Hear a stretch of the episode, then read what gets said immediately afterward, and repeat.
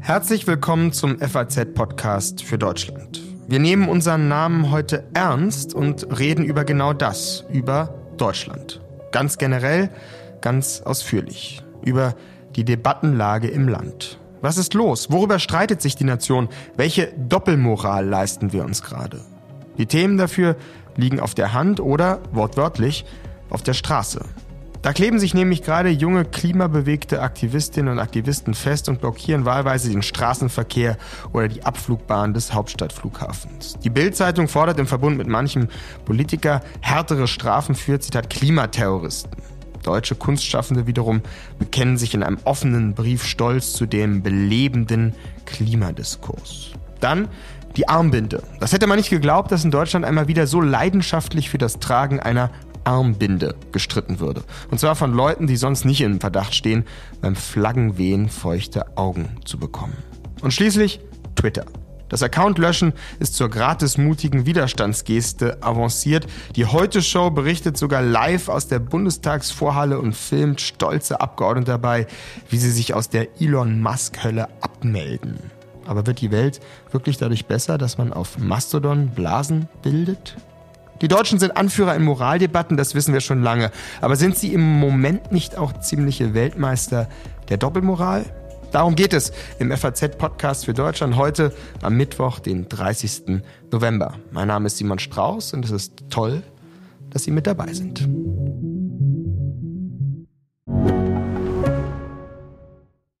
Regulatorische Vorgaben, der Fachkräftemangel oder die Nutzung moderner Technologien.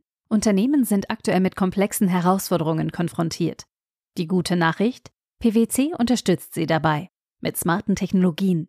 Professional Managed Services, die effiziente Art der Dienstleistungserbringung. Technologiegestützte Lösungen vereinfachen Prozesse an entscheidenden Stellen, verbessern diese nachhaltig und sorgen für eine höhere Qualität. Mehr auf pwc.de. Es soll heute also um Deutschlands Moraldebatten gehen, um die Frage, wie scheinheilig eigentlich das ist, was wir tagtäglich von uns geben. Am Ende der Sendung fragen wir dazu eine junge schwedische Meinungsmacherin, wie der Moralmeister Deutschland im Ausland wahrgenommen wird. Aber zunächst freue ich mich auf ein etwas ausführlicheres Gespräch mit Jürgen Kaube, einem der Herausgeber unserer Zeitung für Deutschland. Er ist zuständig fürs Feuilleton der FAZ, aber auch Autor etwa eines aktuellen Sachbuchs zur Frage, wie gespalten unsere Gesellschaft ist. Ich grüße Sie, Herr Kaube. Guten Tag. Herr Kaube, Sie waren vergangenes Wochenende auf einer Tagung des Zentralrats des deutschen Humors, wo, wenn ich es richtig verstanden habe, unter anderem auch darüber diskutiert wurde, inwieweit man noch Witze über moralisch so hoch gehandelte Werte wie etwa den Klimaschutz machen darf. Sie selbst haben gesagt, dass wir als deutsche Gesellschaft insgesamt etwas sehr dazu neigen, Zitat, zu gebannt zu sein von den Moralisierungsdiskursen. Was genau meinen Sie damit? Naja, ich meine damit, dass in der Öffentlichkeit, auch in den sozialen Medien, recht schnell bei irgendwelchen Themen die Fragen aufkommen, was ist gut und was ist falsch oder verachtenswert und das würde man ja Moralisierung nennen und relativ schnell die Linie gezogen wird zu Leuten, mit denen man sich nicht mehr verständigen kann, die als unvernünftig oder eben als böswillig bezeichnet werden. Und sowas kann man machen, aber wenn das zu häufig geschieht, dann, ja, wie soll man sagen, dann engt man im Prinzip den Gesprächsraum stark ein und wenn zu schnell festgelegt wird, äh, wo der Spaß aufhört, äh, dann gibt's eben gar keinen Spaß mehr. Das war, glaube ich, Herr Sonnebaum, der das gesagt hat. Ne, Martin Sonnebaum, der Titanic, äh, bekannte Titanic-Herausgeber, der gesagt hat, über Klimaschutz in diesen Tagen Witze zu machen, ist fast nicht möglich oder so, ja? Das ist eines der vielen Themen, bei denen relativ schnell so die Flaggen nach oben gehen. Wir hatten gerade einen Sportreporter, der sich erdreistet hat, von den katarischen Gewändern als Bademäntel zu sprechen und dann hieß es auch sofort, das sei Rassismus und ein Beleg für den untergründigen Rassismus äh, in der deutschen Gesellschaft. Das wäre ja auch so ein so, mhm. ein, so eine Wertung eines als Scherz, man kann dann sagen, vielleicht war es jetzt nicht so ein ganz gelungener Scherz, aber als Scherz gemeinten Vorgangs dann ins, ins Unmoralische und äh, wirklich, wie soll man sagen, zu sanktionierende, da muss man sich entschuldigen, dann und entschuldigt sich die Redaktion, dann muss sich der betreffende Reporter selber, der ein Ex-Fußballspieler ist, entschuldigen. Das, das würde ich Moralisierung nennen. Mhm. Haben Sie denn das Gefühl, also ich habe anfangs ja gesagt, Sie haben ein Buch geschrieben oder ist jetzt gerade das über die Gespaltenheit der Gesellschaft, dass sozusagen das ein neuer Gradmesser ist für Spaltung? Also früher hätte man ja gesagt, oder für die Differenzierung in der Gesellschaft überhaupt, dass die wirtschaftliche Lage irgendwie das zentrale trennende Element ist. Ist heute mehr und mehr sozusagen die moralische Haltung ein trennendes in der Gesellschaft? Na, es hat das schon immer gegeben. Also Versöhnen statt Spalten, das war, glaube ich, ein Wahlkampfslogan von Johannes Rau. Okay. Ähm, und in Wahlkämpfen ist es immer so, dass die Gegner gerne als auch moralisch dubiose Gestalten beschrieben werden, die das Land in irgendeiner Weise gefährden, obwohl man dann nachher mit ihnen koalieren muss. Also insofern weiß ich nicht, ob es ganz neu ist. Es ist sicherlich durch die sozialen Medien äh, gibt es einen größeren Spielraum für solche Moralisierungen. Und da haben Sie wohl recht. Ähm, es kommen immer mehr Themen auf, die dann dieser, ja, wie soll ich sagen, dieser, dieser sehr schnell erhitzten und verbitterten Diskussion ähm, unterworfen werden. Also ganz egal, ob es jetzt um Migration geht, um Diversität, um Klima, um, um, ja, um katarische Gewänder. Ähm, das ist so ein Reflex. Das ist so ein Reflex, dass man schreit, äh, hier geschieht Ungeheuerliches, obwohl es ja dann am Ende doch immer nur so Meinungen sind und so sehr kurz aufflammende Beschreibungen von irgendetwas und man jetzt nicht wirklich annehmen darf, dass jemand ein großes Übel geschieht, wenn irgendwie ein Scherz gemacht wird. Scherze, die verdampfen ja dann auch wieder und und ähm, es wird aber jetzt sehr ernst genommen und äh, im, im, Internet heißt es, alles bleibt stehen, was jemals gesagt wurde.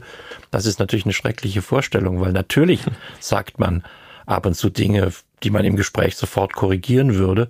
Und wenn dann jemand sagt, das kannst du aber nicht korrigieren, das steht da jetzt noch immer, dann, äh, dann versteinert eigentlich die Diskussion. Mhm. Ist das denn was typisch Deutsches? Haben Sie das Gefühl, dass es in anderen europäischen Ländern bleiben wir vielleicht mal ein bisschen anders zutage tritt? Schwer zu sagen. Also mir fehlen ein bisschen die Vergleichsperspektiven. Es gibt dieses Moralgeschrei auch in Frankreich, äh, auch in, in Großbritannien zum großen Erstaunen. Man denkt die Exponenten des schwarzen Humors und des zivilisierten Umgangs und dann hört man aber von den dortigen Universitäten die, die absonderlichsten Geschichten, was da alles nicht mehr gesagt werden darf oder soll. Also ein bisschen scheint es ein internationales Phänomen zu sein, auch wenn ich persönlich glaube, aber das ist nur ein Vorurteil, dass die Italiener oder die Spanier damit vielleicht etwas lockerer umgehen. Hm. Dann gehen wir doch mal jetzt zu ein paar Themen, die im Moment gerade für viel Moralgeschrei, wie Sie es nennen, sorgen und ähm, hören uns zunächst einmal einen O-Ton an aus der Sendung von Markus Lanz, wo der Vizekanzler Robert Habeck zuletzt die berühmte Binde empfohlen hat zu tragen. Ja, ich glaube, ich kann der Diskussion auch nichts Originelleres hinzuzufügen. Ich hinzufügen. Ich nehme an, jetzt muss man die Binde tragen. Also man muss sie tragen, sagen Sie? Naja, ich bin nicht der Medienberater des DFB und ich bin, bin nicht Manuel Neuer. Aber bietet sich an, oder? Man muss die Binde tragen, sagt der Vizekanzler. Seit gestern ist jetzt klar, dass Katar Deutschland ab 2026 mit Flüssiggas beliefern wird. Das ist jetzt ja, würde man sagen, ein Paradebeispiel der Scheinheiligkeit. Einerseits sozusagen sind wir ganz groß in der Kritik der Menschenrechtslage und der angeblichen oder auch tatsächlichen Diskriminierung sexueller Minderheiten dort. Andererseits nehmen wir aber sofort und gerne die wirtschaftlichen Vorteile in Kauf. Ist das so ein Beispiel von absoluter deutscher Doppelmoral? Ich würde nicht so weit gehen. Ich meine, Pecunia non olet, Geld stinkt nicht. Das ist ein sehr alter Spruch, was man ja schon daran sieht, dass es, dass es ihn auf Lateinisch gibt. Das war schon immer so, dass man trennen musste, dass man sagen musste, also mir gefällt nicht, was ihr rechtsstaatlich macht und trotzdem handeln wir mit euch. Oft wurde das dann verziert durch die Vorstellung, der Handel würde mittel- oder langfristig die Rechtsstaatlichkeit mit sich führen. Also ähm, mhm. Wandel durch Handel ist dann so ein Spruch. Ob sich das wirklich empirisch nachweisen lässt, da habe ich meine Zweifel. Aber insofern würde ich es jetzt auch nicht als äh, selber moralisieren und sagen, es ist eine komplette Scheinheiligkeit und es ist verwerflich, mit Leuten Handel zu treiben, denen man dann trotzdem mitteilen kann, dass gewisse Umgangsformen mit ähm, zum Beispiel sexuellen Minderheiten nicht den Standards entsprechen, die wir in der Welt inzwischen so haben. Es gibt ja auch so die Redensart, na ja, das ist eine Kultur, die müssen sich da erst in diese Richtung entwickeln. Äh, wir haben auch lange gebraucht dazu und das ist natürlich so eine Temporechnung, die finde ich nicht ganz überzeugt. Also wir können jetzt nicht sagen, weil, weil wir vom Beginn der europäischen Zivilisation in der Antike bis zur ja, LGBTQ-Politik 2000 Jahre gebraucht haben, haben die jetzt auch 2000 Jahre. Das wäre, wir leben ja schon in einer Welt inzwischen, ja. Und Ungleichzeitigkeit ist nur eine, eine Metapher und damit kommt man aber nicht sehr weit zu sagen, die brauchen jetzt mindestens hunderte von Jahren, um Menschenrechte durchzusetzen. Also ich denke schon. Ja, das ist ganz interessant, hm. wenn ich vielleicht da kurz sagen, wir leben in einer Welt. Darauf antwortet heute in der Bild-Zeitung, kein Medium, was wir sonst äh, zitieren, aber in diesem Fall ist es ganz interessant, der katarische Energieminister drauf. Ja, der sagt, Zitat, der Westen sagt, dass wir als Kataris uns verändern müssen, dass wir unsere Religion, unseren Glauben ändern müssen und das tun, was sie für richtig halten, LGBTQ akzeptieren. Wo ist aber mein Menschenrecht, das zu wählen, was ich für meine Religion, mein Land, meine Kinder und meine Familie will? Zitat Ende. Ja. Ist das nicht, ist da nicht auch was dran? Ja, da hat er einen Punkt, aber er muss meiner Ansicht nach nicht äh, religiös jetzt irgendetwas befürworten, was er nicht befürworten kann. Aber ob der Staat es bestraft oder die Leute inhaftiert oder mhm. ihren, an ihrer Berufsausübung hindert oder an der Einreise hindert oder ins Gefängnis wirft oder was, was jetzt immer, äh, was jetzt immer äh, da, da getan wird in solchen Ländern, ähm, das kann ich jetzt nicht mehr als das persönliche äh, religiöse Belieben des katarischen Energieministers äh, interpretieren, sondern da würde ich sagen, da wird dann doch gegen ein Menschenrecht verstoßen. Und äh, Menschenrechte sind, wenn man so will, keine Kulturfrage. Wir können nicht sagen, naja, hier im Sauerland, da gelten von den zehn Grundrechten nur fünf und die anderen fünf lehnen wir kulturell ab. Das, mhm. das, das würden wir ja auch für uns in, in unseren Breiten nicht gelten lassen. Und insofern ist es ein bisschen eine Verharmlosung zu sagen, wir haben eine Art religiöses Missfallen. Das kann man ja meinetwegen haben. Äh, da, dagegen ist nichts äh, zu sagen. Nur wenn das dann in, in Strafrecht umgesetzt wird, finde ich, wechselt die Ebene des, der Diskussion. Aber würden Sie denn jetzt, also wenn ich Sie richtig verstehe, haben Sie dann doch durchaus auch Sympathien für die scharfe Kritik, die an der Menschenrechtslage und eben vor allem jetzt speziell auch der, dem Umgang mit sexuellen Minderheiten da geäußert wurde? Also würden Sie auch wie der Vizekanzler sagen, man hätte diese Binde durchaus tragen sollen als Fußballer deutscher Nationalmannschaft? Also die Diskussion um die Armbinde ist ein bisschen, wie soll ich sagen, die ist natürlich sehr symbolisch. Faktisch äh, ändert sich dadurch in diesem Land gar nichts. Man darf ja nicht annehmen, dass wenn der deutsche Torwart so ein, so ein Stoffstück trägt, dass dann die Kataris zusammenzucken und sagen, ah ja, stimmt, wir müssen da was machen. Sondern das ist ja mehr ein ins Schaufenster stellen der eigenen Bejahung von jetzt mhm. Diversität oder so, wie das hat.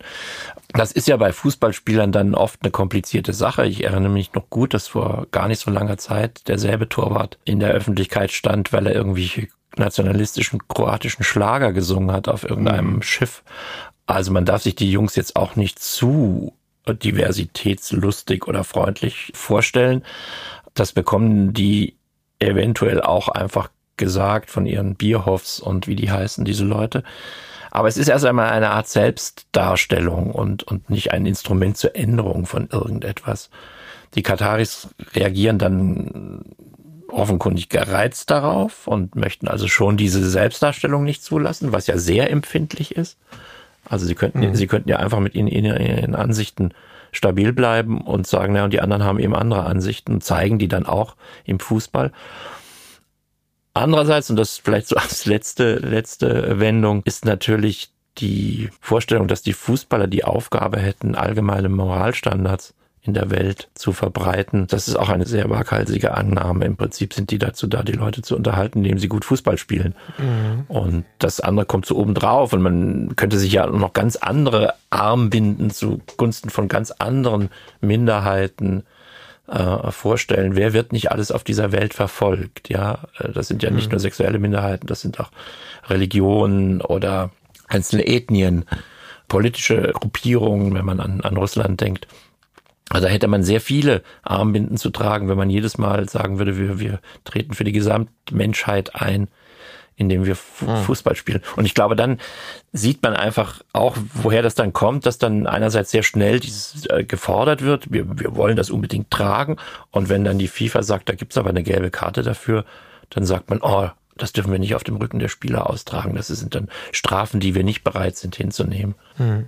Aber nochmal zum Schluss die Frage, wenn man jetzt so den Straßenverkehr verfolgt und viele Boykott Katar oder Boykott WM Sticker an den, an den Windschutzscheiben oder so sieht und gleichzeitig die Leute aber eben, wenn man jetzt mal übertrieben sagt, das saudi-arabische oder katarische Öl in ihren Kraftstoffen haben, ist da doch schon die Frage, inwieweit sozusagen kann man sich auf diese Symboldebatte sofort einlassen, weil das eben ohne Schmerz funktioniert. Aber wenn man wirklich etwas sozusagen ein Zeichen setzen wollen würde, dann würde man ja genau jetzt nicht von solchen Regionen ja. äh, sich mit fossilen Energien beliefern lassen. Sagen wir mal, das Gas kommt dann in die, in die, in die Rolle der gelben Karte, die man nicht zu tragen bereit ist. Genau. Ähm, ja. Wobei natürlich das Heizen und, und, die Mobilität wahrscheinlich wichtigere Dinge sind als, als die gelbe Karte für einen, für einen Fußballspieler oder das, was immer da drohte. Die FIFA hat das ja geschickterweise offen gelassen und dann mhm. konnten maximale Fantasien von Bestrafung ausgelebt werden. Da haben Sie schon recht. Das ist also ein, ein Meinungsboykott ist im Grunde genommen ja gar kein Boykott. Boykott, der schadet im Grunde genommen weder den Boykottierten noch verlangt er irgendeinen Einsatz auf Seite der auf Seiten der Boykottierer. Und das war das, was wir am Anfang gesagt haben. Das ist bei Moral eben das Problematische. Es ist einerseits sehr scharf, also Missachtung, und andererseits ist es aber auch sehr leicht. Also man, man kann das ja sehr leicht machen, indem man einfach jemandem nicht die Hand gibt oder sich demonstrativ abwendet oder eben eine, eine, ähm, eine Armbinde anlegt, von der man weiß, dass es die Gegenseite provoziert. Aber das, diese Kombination von, man, man, man muss nicht viel einsetzen, man riskiert nicht viel mhm. und will aber gleichzeitig maximale Wirkung erzeugen oder, oder erzeugt die auch in Form von, von moralischer Missachtung. Das ist eine etwas gefährliche, eine etwas gefährliche Waffe, wenn man sie so leicht bedienen kann und, und, äh, und wenn sie gleichzeitig so stark streut. Ja, da kommen wir zum zweiten Thema, das ja unmittelbar damit zusammenhängt, der Frage des Klimaprotests in Deutschland. Im Moment nicht nur in Deutschland, überall sind ja die Vertreterinnen und Vertreter der letzten Generation gerade tätig und sorgen für viel Aufregung. Herr Kaube, polemisch gefragt, sind die Klimakleber so etwas wie eine neue terroristische Organisation, eine neue RAF? Naja, das ist, ähm, wenn man sich zurückerinnert und, und das fiel in meine Jugend, die RAF, äh, also das ist natürlich eine gigantische Übertreibung. Hm. Man kann dann immer sagen, bislang, aber bislang, das kann man, damit kann man jede Wirklichkeitsbeschreibung durchsetzen, die man sagt, ja, es ist noch nicht so. Also die sitzen erstmal da auf den Straßen, stören den Verkehr, äh, machen Unfug in, in, in Konzerthallen oder in, in Museen. Flughäfen. Flughäfen. Das bewegt sich auf der Skala von Ordnungswidrigkeit bis Straftat, je nach juristischer Ansicht. Äh, die Juristen diskutieren. Dafür werden sie zur Rechenschaft zu ziehen sein. Das soll Geld kosten, wenn man andere Leute mutwillig stört oder ihre Sachen beschädigt. Aber das ist noch weit diesseits dessen, was Gott sei Dank, was der Linksterrorismus in den 70er Jahren veranstaltet hat oder was, was äh, Leute veranstalten, die Brandsätze auf ähm, Asyl Bewohnerheime werfen. Also es ist keine Gewalt gegen Personen bislang. Sie stören halt nur und das machen sie relativ geschickt. Also sie finden die Stellen heraus, an denen dann der Ärger maximal wird, das mit dem Flughafen zum Beispiel. Aber jetzt gleich die, wie soll man sagen, gleich die extremste Beschreibung für diese mhm. Leute zu verwenden, halte ich für vorsichtig. Was will man denn sagen, wenn die, wenn die, wenn die Personen verletzen, wenn man sie jetzt schon als Terroristen bezeichnet? Mhm. Mhm. Wir hören mal rein in einen offenen Brief von äh, verschiedenen Künstlerinnen und Künstlern deutscher, deutschsprachigen Raums, die äh, die letzte Generation noch entschiedener in Schutz nehmen vor solchen äh, Zuschreibungen. Man sagt, die letzte Generation sei extremistisch. Aber was ist extremer als eine Gesellschaft, die nicht aufhört, ihre eigene Zukunft und die Lebensmöglichkeiten kommender Generationen zu zerstören? Was ist rücksichtsloser als eine Bundesregierung, die sich weigert, einfachste Klimaschutzmaßnahmen wie ein Tempolimit durchzusetzen? Man sagt, die letzte Generation wolle das Richtige, aber die Methoden seien falsch.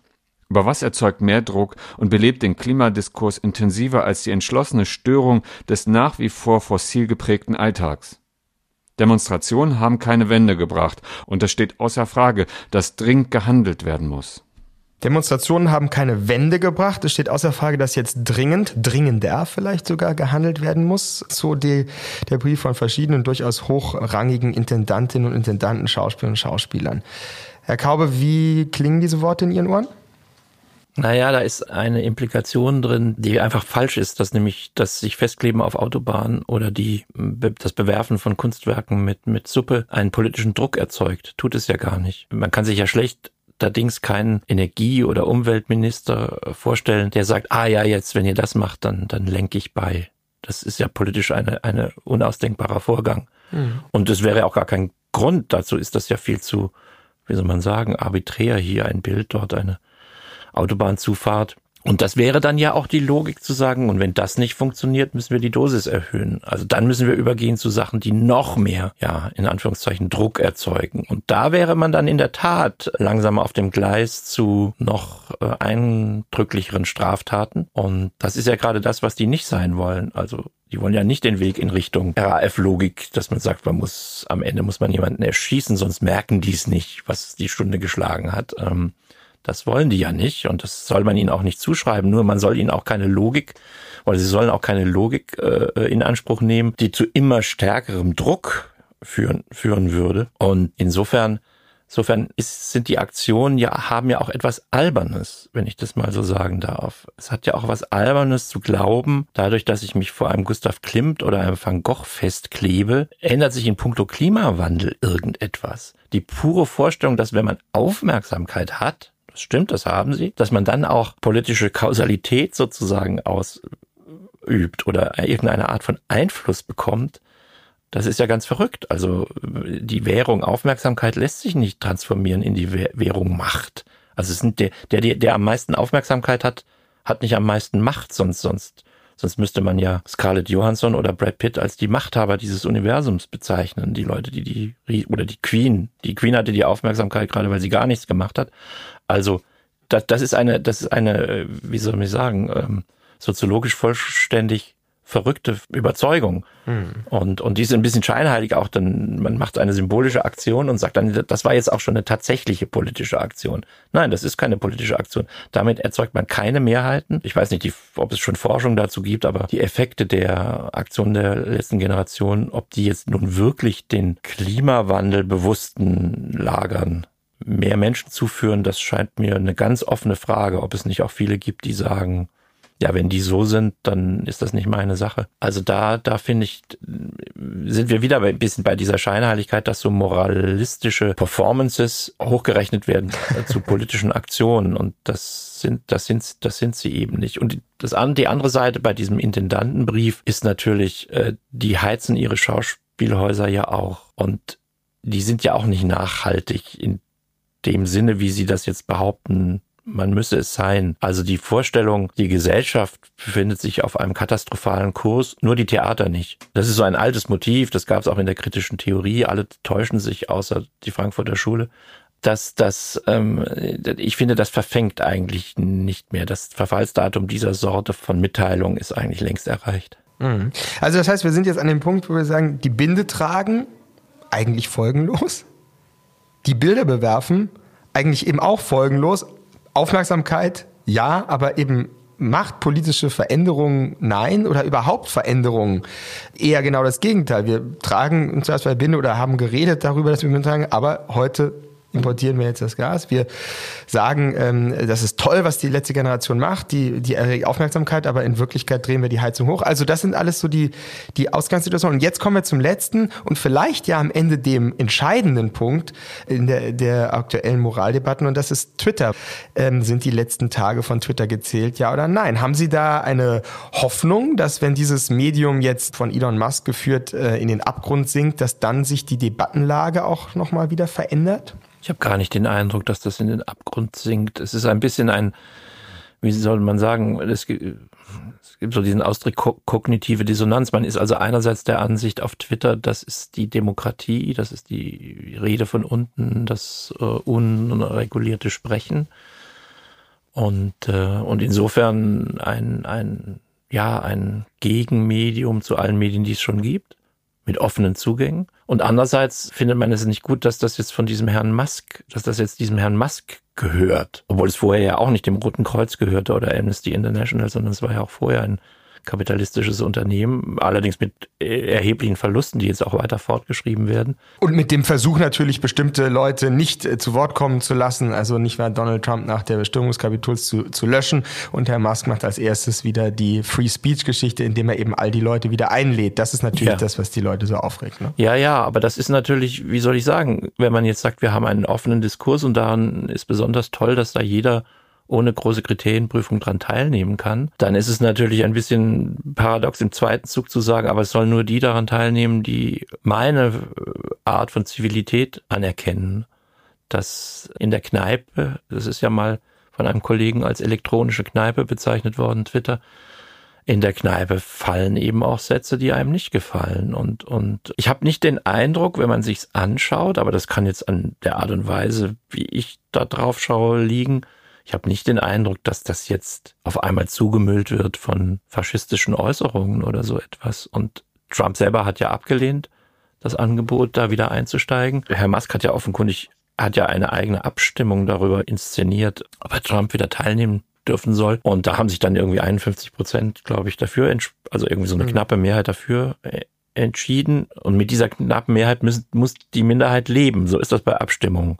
Man kann dann da rausgehen, natürlich, dann gehen sie woanders hin, dann verlieren sie natürlich erstmal einen Teil ihrer, ihrer Anhänger. Ich bin technisch nicht so, ähm, nicht so gewieft in diesen Dingen, aber äh, das scheint mir so ein bisschen die Sorge zu sein, dass man das, was man, das, was man sich an Zuhörern und Publikum aufgebaut hat, dass man sich das dann nochmal aufbauen muss. Vielleicht nicht von null, aber doch, man nimmt nicht alle mit. Das ist ja auch so, wie wenn man als ähm, Redakteur von einer Zeitung zur anderen wechselt, dann nimmt man ja nicht alle Leser mit, die man bislang hatte. Und da sorgen sich die Leute natürlich, weil sie stolz darauf sind, dass sie so und so viel tausend oder hunderttausend oder Millionen Follower haben. Aber ich meine, let's face it, das, so ist das, so ist dieses Spiel nun mal. Und, und ich, ich kann jetzt nicht erkennen, dass Twitter programmatisch sich drastisch geändert hätte. Das sind eben die Meinungen von Herrn Musk, die den Leuten nicht gefallen, aus guten Gründen, so, um, das, um das zu unterstreichen. Es gibt gute Gründe, den Redensarten von Herrn Musk äh, gegenüber distanziert zu sein. Aber das ist so ein bisschen so, wie wenn der Vorstandsvorsitzende eines Autokonzerns merkwürdige Sachen von sich gäbe, was ja Herr Musk übrigens auch ist. Und dann fährt man mit seinen Autos aber dort trotzdem vergleichsweise ideologiefrei herum, jedenfalls ideologiefrei in Bezug auf seine Ansichten. Vielleicht ist das Autofahren selber eine Ideologie, aber die Technik selber ist ja ein, hat ja für sich, dass sie das Gute wie das Schlechte transportiert und dagegen zu protestieren ist nun wirklich süß. Oder eben wieder scheinheilig. Herr Kaube, ich danke Ihnen sehr für dieses ausführliche Gespräch über fast ja Gott und die Welt, jedenfalls die Binden, äh, die Klimakleber und die Lage bei Twitter. Herzlichen Dank. Gerne. Moral ist in Deutschland offenbar gerade in erster Linie symbolisch gemeint. Große Aufmerksamkeit übersetzt sich nicht automatisch in politische Entscheidungen. Wer seinen Twitter-Account mit pochendem Herzen jetzt löscht, tut nichts gegen rechts, sondern setzt einfach nur ein Zeichen für sich selbst, das er dann auf einem anderen sozialen oder eben unsozialen Medium verbreitet. So lautet für mich in etwa die Quintessenz aus dem facettenreichen Gespräch mit Jürgen Kaube eben. Das war also der Blick von innen aufs Land und nun zum Abschluss, wie angekündigt, noch der Blick von außen. Ich rufe jetzt in Schweden an, einem Land, das selbst viel mit Moraldebatten zu tun hat und frage nach bei einer der bekanntesten jungen Meinungsmacherinnen Schwedens, wie sie auf Deutschland schaut. Paulina Neuding heißt sie, arbeitet unter anderem als kontroverse Kolumnistin beim schwedischen Svenska Tagblatt und wird gelobt für ihr, Zitat, untrügliches Gespür für brandheiße Gesellschaftsfragen. Hallo nach Schweden, Paulina. Hi Simon. Paulina, wenn du auf Deutschland schaust, was für einen Eindruck hast du ganz generell von diesem Land? So what's really interesting is uh, was wirklich interessant ist, wenn Sie sich Deutschland anschauen, wie viel sich zuletzt international am Deutschlandbild verändert hat. Noch vor wenigen Jahren sprachen wir von Deutschland als dem schlagenden Herzen der Demokratie in Europa. Es war die Zeit, in der Angela Merkel Anführerin der freien Welt war. Und das war sowohl nach der Migrationswelle als auch nach der Energiewende. Aber etwas hat sich offensichtlich an diesem Bild geändert. Deutschland war immer sehr interessiert an diesen großen Gesten, der Öffnung der Grenzen, der Grenzen Europas, nicht nur Deutschlands für Einwanderer, an der Abschaltung der Kernenergie oder an einer neuen Beziehung zu Russland, die durch Nord Stream symbolisiert wird. All diese Dinge wirken im Nachhinein wie große Gesten, die aber die zentralen Punkte, die Deutschland langfristig vorantreiben wollte, nicht vorangebracht haben but that didn't advance the issues that Germany wanted to advance in the long run. Und was denkst du von den deutschen Debatten generell? Also, so wie du es ja auch schon beschreibst, Gestures, ähm, Gesten, mhm. äh, hat das viel mit Moral zu tun und wenig mit Realpolitik? Ist das dein Eindruck? Schaut man sich die deutschen Debatten an, wird oft alles in moralischen Kategorien gefasst. Nehmen wir die Migration zum Beispiel. Wir wissen inzwischen aus der allgemeinen europäischen Erfahrung, dass die Einwanderung aus muslimischen Ländern, aus dem Nahen Osten und Nordafrika, das Problem Antisemitismus in Europa, in Deutschland und Frankreich, in Schweden und vielen anderen Ländern durchaus verschärft hat. Also auch wenn wir bzw. die Befürworter einer solchen Einwanderungspolitik ihren ihren Beweggrund im Antirassismus sehen und wie wichtig es ist, dass Deutschland eine besondere Verpflichtung in der Welt hat, sich für Multikulturalismus und offene Grenzen einzusetzen, sehen wir in der Realität dann, dass diese Politik eben mitunter genau jene antirassistischen Ziele untergräbt. Uh, mhm. Wenn wir von Migration zur Klimafrage kommen, das ist ja die, die die meisten, auch jüngeren Leute im Moment bewegt. Wie hast du da, wie nimmst du da die Rolle von Deutschland wahr? Also Sie sind sehr, sehr stark, die Grünen auch für alle möglichen erneuerbaren Energie, aber zum Beispiel die Atomkraft nehmen Sie überhaupt nicht mit äh, in die äh, into consideration. Wie siehst du das? Uh, das stimmt. Uh, und wir haben die Frage der Kohlekraft und der uh, autoritären Regime, mit denen Deutschland sich jetzt auseinandersetzen muss. Und das ist nicht nur Russland, sondern auch Katar und so weiter. Die Energiewende hat dem Klimaproblem also offensichtlich nicht geholfen. Also noch einmal, große Gesten. Mhm. Wie schaust du auf die, auf die deutschen Rufe, die WM zu boykottieren, wegen dem Umgang mit sexuellen Minderheiten dort? Uh, Nun, wie Sie wissen, findet diese Diskussion in ganz Europa oder im ganzen Westen statt. Und da sind wir wieder bei den großen Gesten, oder? Über all diese Themen können wir sprechen. Wir können sagen, dass wir all diese Probleme anprangern. Aber die Welt ist ein komplizierter Ort und es ist sehr schwierig, unsere Werte zu fördern. Ich denke, wir tun das am besten, wenn wir uns für die europäische Demokratie einsetzen, indem wir uns für die Stabilität der europäischen Gesellschaften einsetzen. Und schon das ist ziemlich kompliziert. And that's quite a complicated thing to do. Abschlussfrage vielleicht für dich. Was würdest du dir als eine Schwe aus schwedischer Perspektive, aber vielleicht auch aus europäischer Perspektive von Deutschland wünschen für die Zukunft? Ich würde mir wünschen, dass sich Deutschland auf einer tieferen Ebene langfristig für die europäischen Werte einsetzt. Das bedeutet europäische Stabilität, nicht die Untergrabung der EU durch Übergriffigkeit. Wir haben zum Beispiel jetzt dieses Thema der Frauenquote in den Vorständen. Das ist eine sehr deutsche Idee. Ich glaube, das ist etwas, das das EU-Projekt langfristig zu untergraben droht. Uh, e Warum? Because it's unpopular, it's overreach. Weil die Idee unbeliebt ist. Sie ist übergriffig. Das verstößt gegen das Subsidiaritätsprinzip. Es verstößt gegen die europäischen Grundwerte der Individualrechte. Das ist also etwas, das, obwohl es auf den ersten Blick wie ein Sieg aussieht, auf lange Sicht das Risiko birgt, den Zusammenhalt in der EU zu untergraben. Anstatt sich gegen den Brexit zu stellen, wäre es klug, einen künftigen Brexit zu verhindern. Und das tut Deutschland am besten, indem es sich vor Übergriffigkeiten hütet. E Paulina, vielen Dank für deine, für deine Einlassung, für deine Ansichten. Ähm, herzliche Grüße nach Schweden. Vielen Dank.